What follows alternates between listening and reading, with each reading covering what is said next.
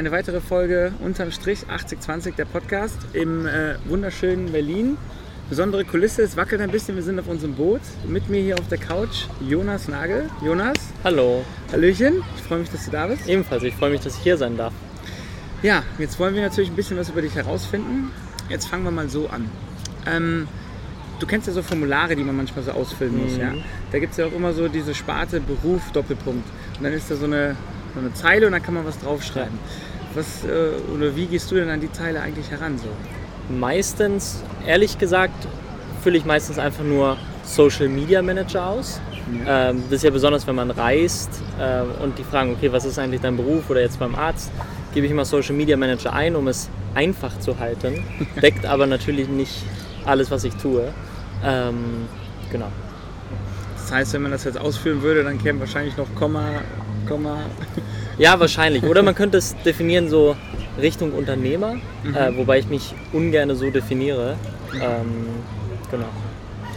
Und äh, ja, wenn man jetzt so sagt, also man kennt ja diesen Elevator-Pitch, Mhm. Gründer müssen oft pitchen, Ja. müssen auf den Punkt kommen. Ähm, wenn du jetzt den Pitch hättest, Mhm. dass du dich pitchen müsstest, was du denn so machst, Ja. wer du bist, wie würde der lauten, wie würde der aussehen? Also im Endeffekt ähm, natürlich erstmal mein Name und mein Alter, aber ich, ich mache Marketing in verschiedensten Arten und Weisen in eigenen Firmen, in eigenen Agenturen, also für Kunden, aber auch für eigene Projekte. Ähm, und wir machen es in einer disruptiven Art und Weise. Also wir versuchen Reichweiten hinzukriegen, ohne unbedingt auf Inhalte einzugehen, ohne den Content zu machen. Schaffen wir es, Communities zu bauen, viele Follower zu kriegen, viel Reichweite und alles das immer in so einem disruptiven Ansatz. Äh, Und das ist im Endeffekt, was ich tue, äh, nur in verschiedensten Unternehmen verpackt für verschiedenste Zielgruppen.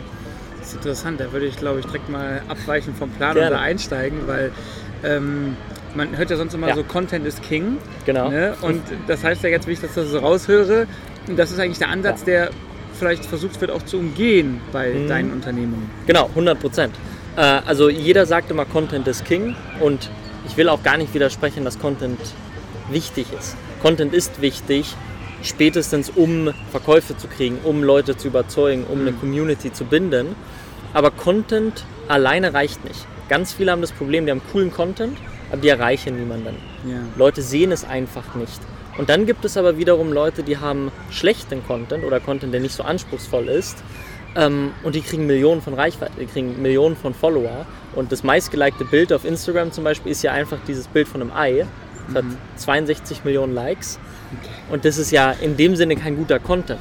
Und als ich angefangen habe, da war ich zwölf, da habe ich meine ersten Facebook-Fanseiten gegründet, später dann Instagram-Fanseiten kam ich zu so einer Sucht. Ich wollte mal mehr und mehr Follower, mehr und mehr Likes. Ich wollte, dass die richtig groß werden, Communities. Aber ich persönlich kann kein Content erstellen. Ich bin kein guter Fotograf, ich bin kein guter Videograf, äh, ich kann keine Sprüche ausdenken und so weiter. Ähm, und ich habe überlegt, okay, wie kriege ich es hin, ohne guten Content einfach nur so viel Reichweite wie möglich zu kriegen. Und da gibt es ganz viele kleine äh, Stellpunkte, so Schrauben, wo man drehen Ja. kann und dann läuft es deutlich besser. Ähm, und genau das mache ich und das habe ich damals schon gemacht und wir haben damals, meine ersten Seiten hatte nach einem Jahr 25 Millionen Follower, was. nach okay. zwei Jahren über 110 Millionen Wow. und das alles damals noch mit geklautem Content. Also ich habe so eine Meme-Seite gemacht, habe mir andere Meme-Seite angeguckt, den Content kopiert ähm, und mich nur darauf fokussiert, wie kriege ich die Reichweite, wie kriege ich hin, dass Leute es wirklich sehen und konsumieren, ähm, was gut geklappt hat und das ist im Endeffekt, was ich heute noch mache, Ja. nur mit dem Unterschied, dass ich heute Partner habe, die den Content machen, wo ich dann auch noch beeinflussen kann. Ähm, genau, das ist so die Kurzfassung. Wahnsinn, okay. Ähm, man könnte ja auch jetzt fast sagen, eigentlich zum Glück bist du kein guter Fotograf, zum Glück bist du kein guter Videograf, weil dann wäre es wahrscheinlich anders gekommen, wenn ich das so höre, die Geschichte. Ne? Ja, ich, ja, ich, ich denke schon, weil ähm, es braucht, man braucht immer einen Fokuspunkt. Also man muss sich ja immer, auf eine Sache fokussieren, die man dann richtig gut macht. Und ich habe halt gemerkt, okay, das ist das. Ähm, aber dafür arbeite ich jetzt auch mit Leuten, die richtig guten Content Eben. kreieren können. Und wenn man das kombiniert, das ist dann super. Ja. Genau. Okay, dann zoomen wir kurz nochmal raus. Ähm, was beschäftigt dich denn so aktuell? Also aktuell, ich habe verschiedenste Unternehmen in verschiedensten Bereichen. Alles hat immer irgendwie mehr oder weniger was mit Marketing zu tun. Ähm, Ich habe die letzten Jahre, seitdem ich 18 bin und mit dem Abi fertig bin, meine Agentur im Social Media Marketing und Management aufgebaut. Können wir gerne auch noch mal ein bisschen tiefer drauf eingehen Gerne. und erklären, was wir da jetzt eigentlich machen. Aber die Agentur habe ich jetzt in dem letzten halben Jahr mehr oder weniger verlassen. Ich bin zwar noch bei kreativen Projekten dabei, aber im operativen Tagesgeschäft nicht mehr so stark. Weil ich habe jetzt zum ersten Mal in meinem Leben ein richtiges Startup gegründet, also ein Unternehmen, was auch extern finanziert ist.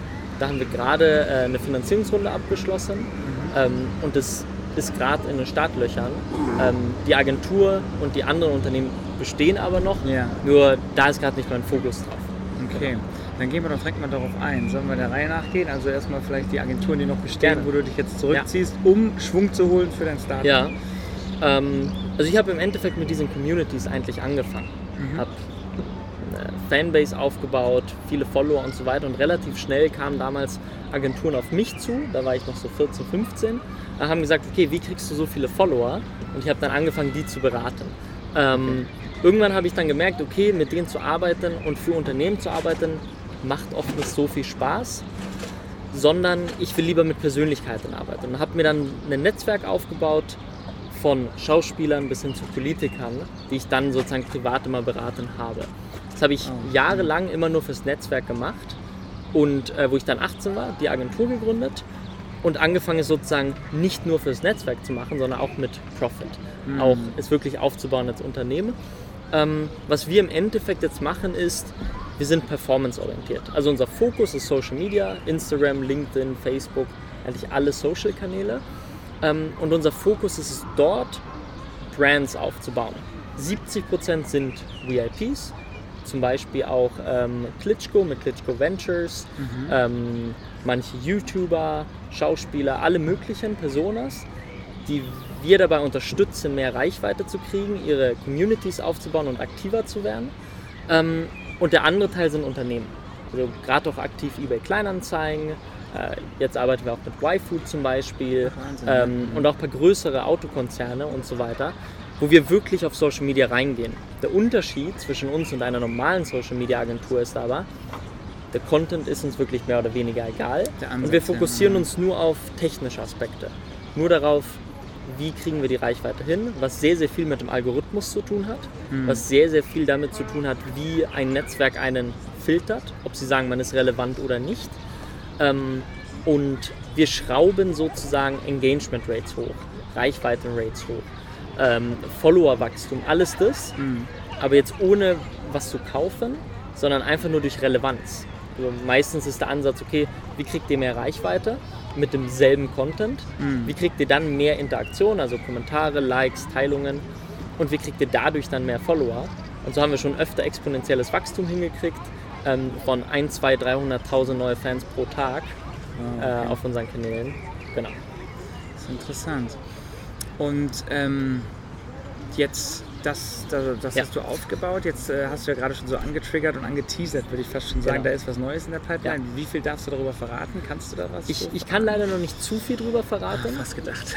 das, das war so ein bisschen, ähm, die Agentur habe ich jetzt jahrelang gemacht und mein Problem ein bisschen war, dass ich selber als Geschäftsführer zu viel operative Arbeit übernommen habe und gar nicht die Kundenarbeit, so das Kreative, weil das finde ich cool, beziehungsweise kreativ äh, im technischen Sinne, ähm, sondern viel mehr so operative, administrative Aufgaben, was mir keinerlei Spaß macht.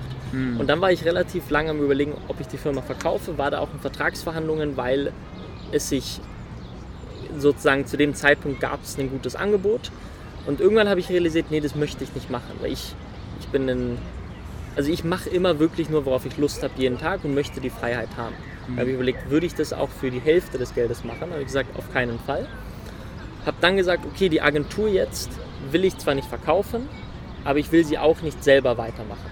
Also lagere ich sie einfach aus und gründe ein Startup, was ich von Grund auf aufbauen kann, wie ich möchte. Mhm. Ähm, mit dem Unterschied, alle Unternehmen bisher waren immer gebootstrapped. Also ich habe Geld verdient, es reinvestiert, verdient, reinvestiert. Ja. Und es gab sehr, sehr oft Investorenanfragen, die ich aber immer abgelehnt habe, weil ich immer Okay. denke, okay, ein Investor heißt auch ein riesen Commitment. Wenn du einen Investor bei dir in der Firma hast, dann erwartet er bestimmte Sachen. Du Recht, kann, genau, erwartet was, ja. genau, du kannst nicht mehr alles 100% selber entscheiden. Jetzt habe ich mich aber bereit gefühlt, diesen Weg das erste Mal zu gehen, Mhm. weil ich ja schon ein Unternehmen aufgebaut habe, weil ich jetzt schon ein bisschen mehr Erfahrung habe, meine Verhandlungsposition dann so natürlich auch deutlich besser war. Klar. Habe das auch zum ersten Mal mit einem Co-Founder gemacht, der so ein bisschen mehr Fokus im holistischeren Marketing-Approach hat Ja.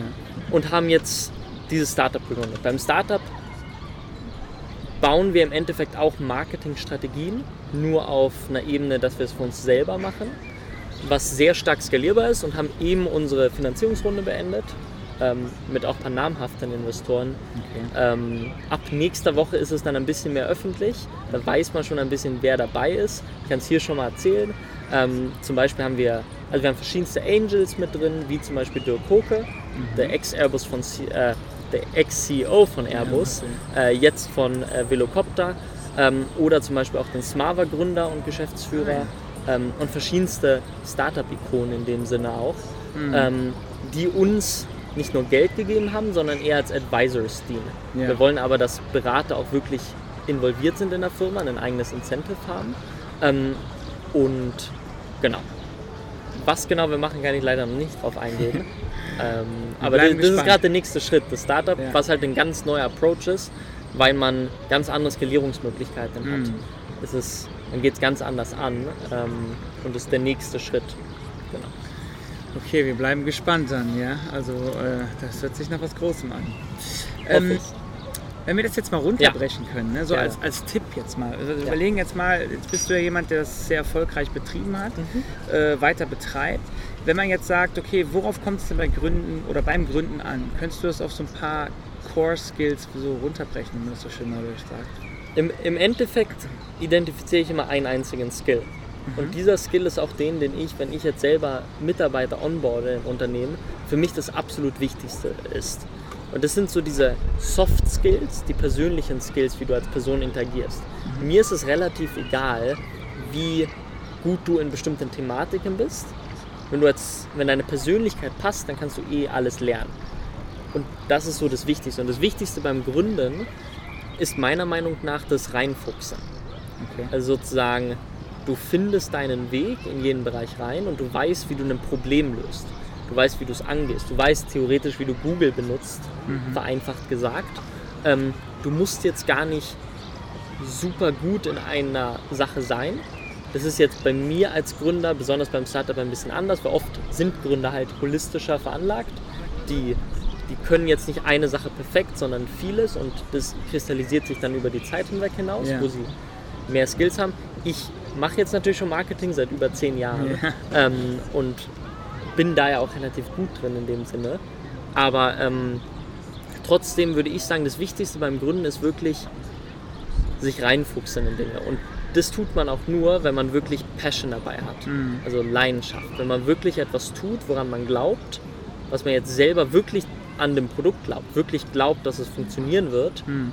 dann fuchst man sich auch rein, dass es funktioniert. Und das ist sozusagen das Wichtigste. Also ähm, tun, was man liebt, mit Leidenschaft und dadurch dann reinfuchsen. Reinfuchsen, das finde ich ein gutes Wort, das kann man gut greifen, das Reinfuchsen. Okay, und die Passion. Genau. Ähm, wie wichtig ist denn das Netzwerk beim Gründen, meinst du? Und wie wichtig ist das für dich?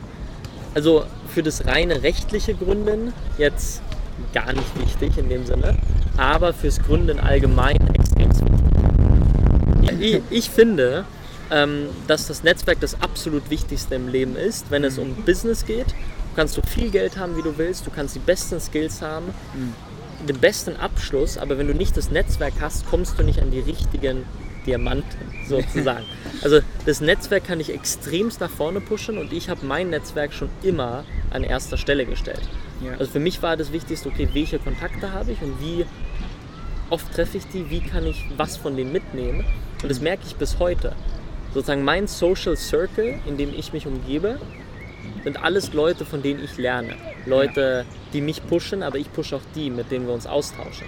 Das, das Netzwerk ist wirklich aus meiner Sicht das Relevanteste, weil es dich auf ganz andere Level bringt vom Lernen her. Was auch wiederum das Wichtigste ist. Ähm, genau. Und das habe ich auch, die ersten sieben Jahre meines Businesses habe ich nur fürs Netzwerk gemacht. Da war Geld wirklich Das war die Phase, Thema. wo du meintest, dass du das für diese Personen, Schauspieler, Genau. Politiker. Eigentlich gemacht alles- hast, ne? ab dem ich 12 war, bis ich 18, 19 war, da habe ich meine Services meistens umsonst gemacht. Ja. Einfach nur, um die Kontakte zu kriegen. Auch in diesen Agenturen damals, wo ich 15, 16 war, Mhm. da wusste ich, okay, wenn ich denen jetzt helfe, dann lerne ich auch die Geschäftsführer kennen, Ja. die mir jetzt bis heute, also wir kriegen jetzt bei meiner Agentur Mainment Kunden, an die ich nur komme, weil ich die Geschäftsführer anderer Agenturen kenne, die ich nur kenne, weil ich damals wirklich Network First gesetzt habe.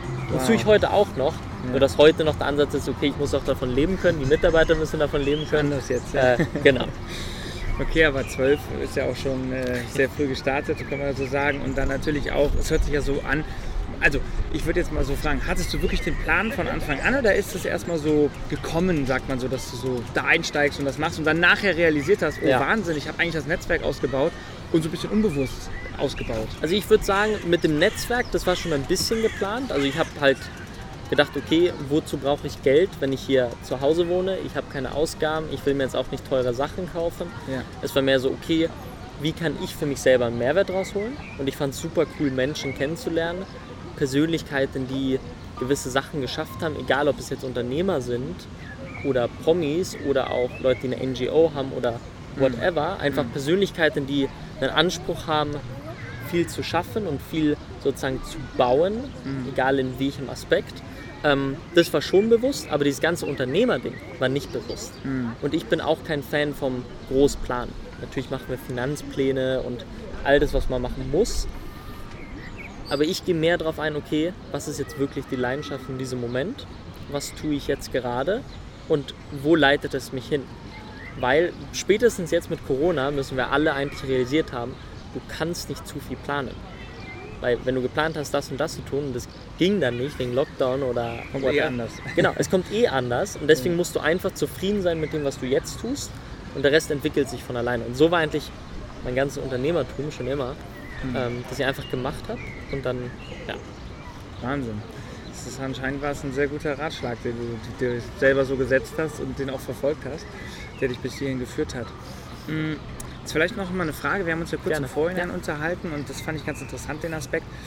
Weil eine Frage, die wir dir stellen wollten oder die wir planen dir zu stellen, ist so ein bisschen diese Startup-Infrastructure so in Deutschland speziell. Ja. Ne? Und jetzt aus deinem persönlichen Background auch nochmal mit dem Land Schweden, wo du jetzt so ein bisschen natürlich von Ja. beiden Ländern erzählen kannst, die vergleichen kannst. Also wenn du da uns nochmal im Prinzip deine Einschätzung dazu gibst, Gerne. so wie das so wie das so um Deutschland vielleicht bestellt ist oder um Schweden. Ja, also ich bin selber bin ja in Schweden aufgewachsen, habe da zwölf Jahre gelebt. Das waren zwar die ersten zwölf Jahre meines Lebens, deswegen natürlich nicht wie die letzten Jahre jetzt. Aber der Unterschied, wie Unternehmen gefördert werden und besonders Startups, ist schon sehr anders. Und ich finde den Weg, wie es Deutschland tut, auch leider nicht gut. Es ist super kompliziert zu gründen. Man wird in Bürokratie erschlagen. Also wirklich die Skills, die ich mir die auch die letzten Jahre angeeignet habe, neben den Sachen, die mir Spaß machen. Wo du dich reingefuchst hast. Genau. War halt dann irgendwie, okay, wie gehe ich das jetzt überhaupt an, so eine Gründung? Wenn man einmal eine GmbH gegründet hat, das ist wirklich super anstrengend mit Notar, mit Steuerberatern. Der operative Aufwand, den man jeden Monat hat, nur um das Unternehmen zu leiten, ist wahnsinnig. Der Papierkram, also ich kriege jeden Tag wirklich haufenweise Briefe von irgendwelchen Ämtern, die dann wieder Anmeldungen wollen und das und das. Also wirklich, das, das kann man als Gründer gar nicht bewältigen. Du brauchst wirklich eine Person eigentlich, die dir nur das abnimmt und das ist Ja. natürlich völlig unnötig, weil es ist oft auch Sachen, die man automatisieren könnte, die in anderen Ländern automatisiert werden. Es gibt viele gute Beispiele, aber auch Schweden. Da gründest du eine Firma in fünf, sechs Tagen, Ja. Gleich wie eine GmbH. Das kostet 190 Euro. In Deutschland ist es ein bisschen teurer. Ja. Ähm, und du machst das alles über eine App. Also, Okay. Und hier warte ich wirklich, auch jetzt bei meiner vierten GmbH, die ich gegründet habe, wo man denkt, okay, jetzt müsste ich wissen, wie es geht, hat es trotzdem vier Monate gedauert. Ähm, und viele Leute, die daran gearbeitet haben, es ist leider wirklich anstrengend. Und die Infrastruktur, wie man gefördert wird, ist auch nicht die beste. Man ist so ein bisschen auf sich allein gestellt, ähm, was super schade ist. Und Ja. auch noch in Berlin, was sozusagen der Startup-Hub ist eigentlich. Ähm, ja. Hat sich denn von der einen Gründung zur anderen Gründung irgendwas verändert, zum Negativen oder Positiven, jetzt in diesem Durchlaufen dieses extrem erschwerenden, ermüdenden Prozess, den du beschrieben hast? Oder ist der genau gleich? Eigentlich, jetzt wo ich drüber nachdenke, ist er genau gleich. äh, also in den letzten fünf, sechs Jahren hat sich da gar nichts geändert und ich, ich nutze ja schon für die Unternehmen so auch die modernsten Services wie Neobanken, wie moderne Berater und so weiter, die wirklich da auch Ahnung haben. Trotzdem ist es immer noch, auch für mich als Gründer, auch wenn man externe Dienstleister beauftragt, sehr, sehr anstrengend aus meiner Sicht. Ähm, weil es Themen sind, mit denen man sich eigentlich gar nicht beschäftigen will, Ja. aber dann muss. Es ist schon sozusagen Finanzpläne aufstellen, Strategien und so weiter. Das ist eine Sache. Das macht mir auch noch Spaß. Äh, aber dann wirklich die rein administrativen Sachen, das könnte man auch leichter, leichter gestalten. Ähm, nicht, nicht nur die Gründung, sondern auch das Monatliche. Hm. Äh, Besonders wenn man dann Umsätze macht und Kunden hat. Klopft das Finanzamt ganz schnell, ne? Ja, genau. Und ähm, denen musst du auch erstmal erklären, was sozusagen eine Social Media Agentur ist, Hm. wofür wir überhaupt Geld kriegen, ähm, weil es für die alles zu modern ist. Ja. Äh, genau. Okay, ich habe ja das Bild im Kopf, so wenn jemand so loslaufen will. Aber hier sind ja jetzt gerade, das können Ja. die anderen gleich gar, gar nicht sehen, aber hier sind viele Jogger, die gerade langlaufen. Das wäre so, als wenn man denen so einen Gewichtsschlitten hinten dran hängt und mit so ein paar Scheiben drauf und sagt so, jetzt mach mal weiter. Also, Voll. Also es ist wirklich super ermüdend und ich habe hier sehr viele Freunde in meinem Netzwerk, die aus anderen Ländern kommen. Also eigentlich hauptsächlich, ja. und sei es die USA oder auch in Asien und so weiter. Und überall ist es leichter. Mhm. Und ich verstehe, natürlich braucht man eine Grundbürokratie, aber die könnte auch digital sein. Und ähm, Gutes Learning für Leute von der Bundesregierung, falls sie zuhören sollten. Wir- Auf jeden Fall. Ähm, kannst du vielleicht sagen, ob du einen, ja, wahrscheinlich hast du mehrere Mentoren oder Mentorinnen gehabt, Mhm. aber was ist so vielleicht in der Vergangenheit und jetzt auch aktuell so die prägende Person für dich irgendwo gewesen? Also im Endeffekt, ich habe ein Vorbild. Mein Vorbild ist Mark Zuckerberg. Mhm. Äh, das mag immer erst komisch klingen, aber weil er macht extremst viele Sachen, die nicht öffentlich so kommuniziert werden. Also man findet sie, auch wenn man selber recherchiert, aber er bringt Dinge voran, Unternehmen in einer Art und Weise ohne Ego, was ich super cool finde. Sich nicht immer selber in den Vordergrund pushen, nicht immer sagen, oh, ich bin der krasse äh, Macker in dem Sinne. Ich finde auch Elon Musk cool, aber Ja, der das eigentlich, was, was Elon Musk eigentlich nur tut, ist, sich selber zu vermarkten. Mhm. Und dadurch werden seine Firmen vermarktet. Ähm, und Mark Zuckerberg macht es sehr viel geschickter, finde ich. Äh, was super cool ist. Den richtigen Mentor hatte ich noch nie und Ja. habe ich immer noch nicht, sondern vielmehr ist mein ganzes Netzwerk sozusagen die Austauschquelle. Also alle Leute, mit denen ich mich unterhalte. Ähm, jeder meiner Freunde ist auch irgendwie ein Geschäftspartner. Also Mhm. wenn ich mal was essen gehe mit Freunden, dann reden wir über Business ähm, und das ist super cool und so lernt man. Also Mhm. auch aus verschiedensten Bereichen. Ich habe immer einen Ansprechpartner für jede Sache, äh, egal ob es jetzt alles von Kunst bis hin zu Steuern, weiß ich, okay, da rede ich mit ihm und der Ja. kann es perfekt. Äh, sozusagen super viele Mentoren, aber ich bin dann selber auch ein Mentor für die in meinem Mhm. Bereich. Also so mutual im Prinzip Genau. innerhalb des Netzwerks. Ja. Genau, man, man pusht sich gegenseitig und schafft es gegenseitig auf sozusagen neue Ebenen zu kommen. Cool. Ähm, und ich nehme auch an, daher nimmst du wahrscheinlich auch deine Inspiration und Impulse her dann halt auch. Ne? Also das ist auch dann äh, ein Rückzugsort vielleicht auch für dich, dass man sagt, so, Genau. da schöpfe ich die Kraft dann um. Genau, das, wenn, wenn man sich mit Leuten umgibt, die wirklich dieselbe Vision haben, Vision im Sinne von, okay, wir wollen Dinge bauen, wir wollen das und das erschaffen, das bringt dann super viel Kraft, weil man dann merkt, okay, Mhm. ich bin nicht der Einzige, der jetzt irgendwie mal 18 Stunden oder 16 Stunden arbeitet, sondern die machen das auch und die haben Ah, auch okay. Fun dran. Ja. Äh, super nice. Genau. Ähm, welches Startup, was es denn Ja. so da draußen gibt, hättest du denn gerne selber gegründet, wenn du dir eins aussuchen könntest? Ich finde, ich find das ist eine super schwere Frage, ehrlich gesagt, weil jedes Startup hat viele Vor- und Nachteile und hat dann auch viele Krisen. Also das ist eigentlich klar, wenn, wenn ich ein Startup gründe, dann, dann ist mir auch bewusst, dass es eine sehr, sehr harte Zeit wird, weil es sehr viele Up and Downs gibt. Ich finde aber, Instagram hat eine sehr, sehr coole Story, Ja. besonders weil sie dann den Exit auch an Facebook gemacht haben. Ähm, die Gründer auch noch sehr, sehr lange sehr involviert waren.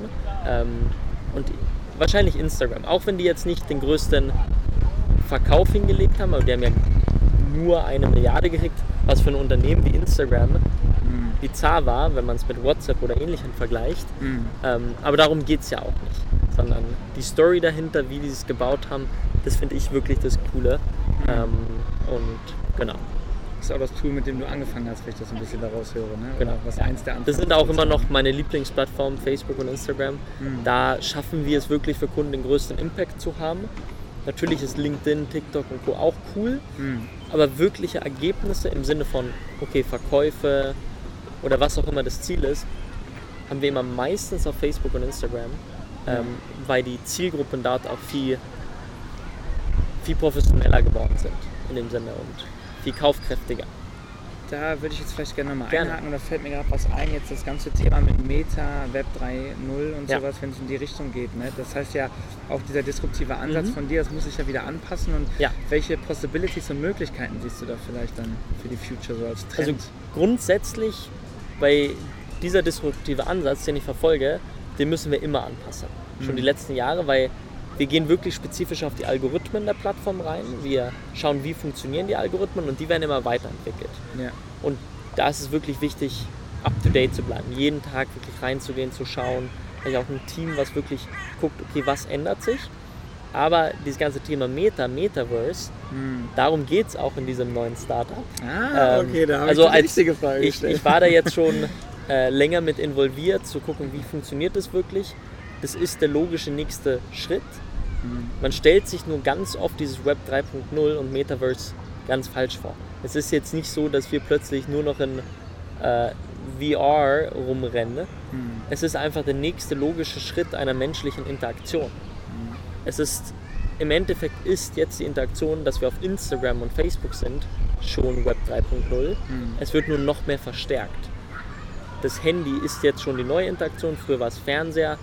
Jetzt ist es Zeit für den nächsten Schritt, der noch persönlicher ist, wo du noch mehr verändern kannst. Hm. Ähm, und finde ich super cool. Also jetzt haben auch Startups die Möglichkeit, diese ganze Branche neu zu definieren. Genau wie nach der Dotcom-Bubble Ja. ähm, Unternehmen groß werden konnten und sozusagen da reinkommen konnten, kann man es jetzt wieder.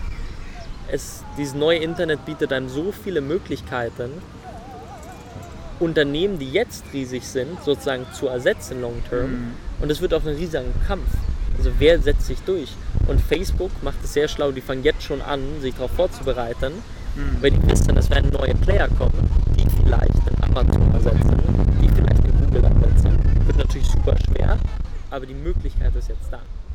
Ja, mit diesem technologischen Change Genau. im Prinzip werden die Karten neu gemischt und dann haben auch die, die vielleicht die beste Hand hatten, äh, nicht äh, zwangsläufig auch eine gute Hand wieder. Ne? Genau.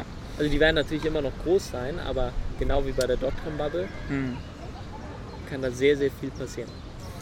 Das heißt, die nächste Frage wäre jetzt auch wichtig für so Leute, die vielleicht diese Welle mitsurfen wollen. Ja. Was wäre denn dein Tipp, wenn du sagst, für andere Gründer Investoren zu finden? Gibt es da eine Strategie oder einen Tipp, den du denen mitgeben könntest?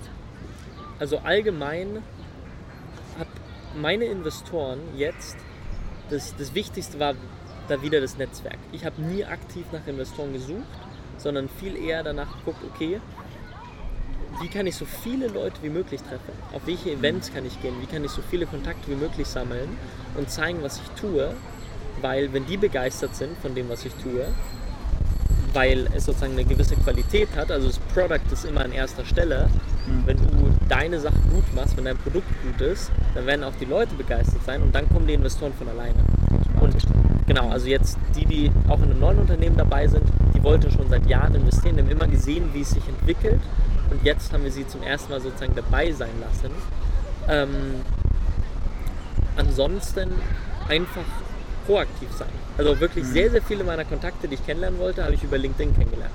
Ich habe mein LinkedIn-Profil einfach professionell aufgebaut, Personen geaddet sie angeschrieben und getroffen.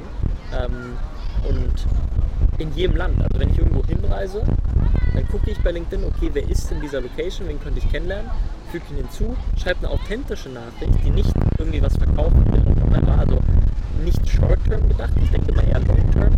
Lass uns wirklich netzwerken, lass uns gucken, wie könnten wir einfach uns verstehen, weil vielleicht kenne ich jemanden, der dir was hilft und so weiter, gar nicht um mein Produkt zu verkaufen. Ähm, und es hat immer geklappt. Und so habe ich Personen kennengelernt, zum Beispiel auch den TikTok-Gründer. Ja. Ähm, oder ähm, von großen Deu deutschen Unternehmen auch. Einfach angeschrieben, die haben zugesagt, dann triffst du die und dann, ja, dann hast du den ne? Kontakt. Das ist äh, Proaktivität. Und das Genau. Reinfuchsen wir da wieder. Reinfuchsen Ja. ins Netzwerk. Und, ja. und es funktioniert wirklich. Also einfach eine Nachricht auf LinkedIn schreiben, das mache ich so oft. Mhm. Äh, und es hat bisher immer funktioniert, äh, in allen Bereichen. Ja. So, abschließende Frage vielleicht jetzt. Ähm, Gerne. Welche Trends jetzt neben dem Ja. Metaverse, was wir gerade angesprochen haben, denkst du, werden uns denn in der nächsten Zeit noch erwarten oder werden uns begleiten oder vielleicht sind wir sogar schon in Ja. der Trendwelle und merken es nur gerade gar nicht?